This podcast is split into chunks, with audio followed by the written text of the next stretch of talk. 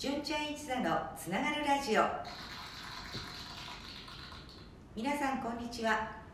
寸劇で認知症の普及啓発活動をしている純ちゃん一座がラジオを始めました。今日はその第11回目。お相手は純ちゃん一座の馬場照子です。皆さんラジオドラマ「長男はつらいよ。俺はスーパーマンじゃない」の第1回目の放送はお楽しみいただけましたか？もし聞いていない人はアーカイブで聞けますのでぜひ聞いてくださいね。前回までのお話はなんだかお疲れの長男。いつもは優しい長男なのにおばあちゃんやおじいちゃんの世話になんだか面倒くさそう。話すのも面倒なのか食事中も会話に加わらず奥さんにチクチク言われため息混じりにやっと返答。ご飯も喉を通らないようでしたね。さてこの後長男はどうなってしまうのでしょう。それではラジオドラマ「長男はつらいよ。俺はスーパーマンじゃない」の第2回目をお楽しみください。夕食を終え寝る時間となりました。今日も疲れたな。あなたおばあさん財布を私が盗んだって思ってるみたいなの。いやだからお前がほら財布見つけてもさほらばあばと財布をこう見つけさせるのよ。私やってますよ。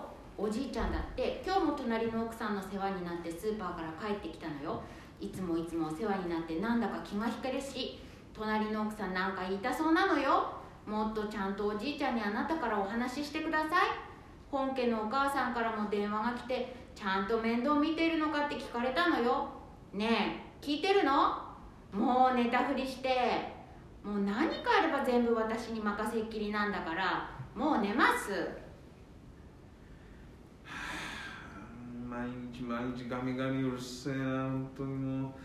自分の親が悪く言われて気分いいやつなんていねえっていうの俺は長男だし。長男として家の話として一生懸命働いてんだよ俺だって。近所の目や本家もうるさいのは分かるけどさ。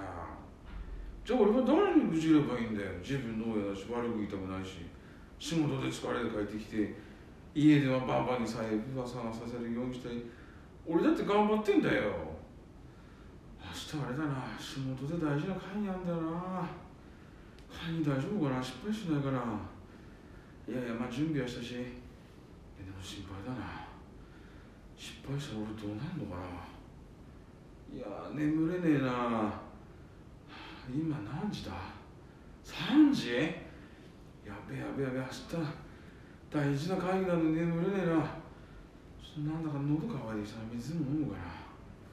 最近なんかやだら喉乾くんだよな。よしちょっと待てよ。もう寝れねえから。今に行って明日の会議の資料確認するから。なななんだよこれ。なんかさっきから全然これ頭に入ってこないな。これ大事なんだよなってこれ資料逆になってんじゃねえかよ。えっといやなんかぼんやりしてきたらもう集中できないし全く頭に入ってこないな。ダメだ。考えがまとまらないんだよな忘れっぽいしああダメだダメだ。ああもう寝るか。いや寝れないんだよ。いや真っ赤資料に目をと。いやいやいやいやいや。いや大吉は眠れないまま朝になってしまいました。チリリリリン。うん。朝起きなくちゃあなた朝よ。布団片付けて。いや眠れなかったな。頭重いな。体が重いより動かねえな。何ぼやっとしてるの？大吉さん会社に遅れますよ。あら、なにぼやっとなって。わだっきゃ今日、ゆっこの会社行くすけ忙しいんで、じいちゃ暇だべ、卵頼むな。いや誰忙しいってせもう忙しいんではだって現役だものいやマンツな卵な。俺おい大吉会社休みが。ちょっとあなた私仕事に行きますからね。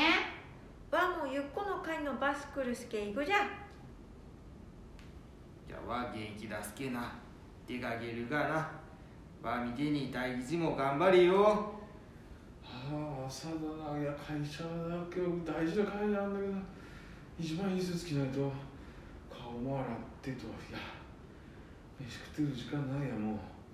急がないとってこれあほらほら会議の資料持ってないしあれ？資料どこやったっけ？ああこここ。こさあこれ資料持ってさてと。こうして長男は会社へ出勤していきました。はい今日はここまで。わあ長男さん眠れなくなってしまったんですね。まあ寝てまで奥さんに両親のことを言われるとふてにするしかないか。うんでも眠れないのはつらい。そして眠れないのであれば仕事の資料を確認しようとしたところまでは良かったのですが資料は逆さだし資料に集中することができない。やっぱり寝ることにしたもののなかなか寝つけず。そして寝坊してしまい朝食も食べず会社へ出かけてしまいました。介護と仕事の両立。口で言うのは簡単ですが本当に難しいことですね。さあ長男の異変に一家はどうするのでしょう。次回ラジオドラマ「長男はつらいよ。俺はスーパーマンじゃない」の第3回の放送をお待ちください。次回の放送は来週5月19日水曜日のお昼12時に配信です。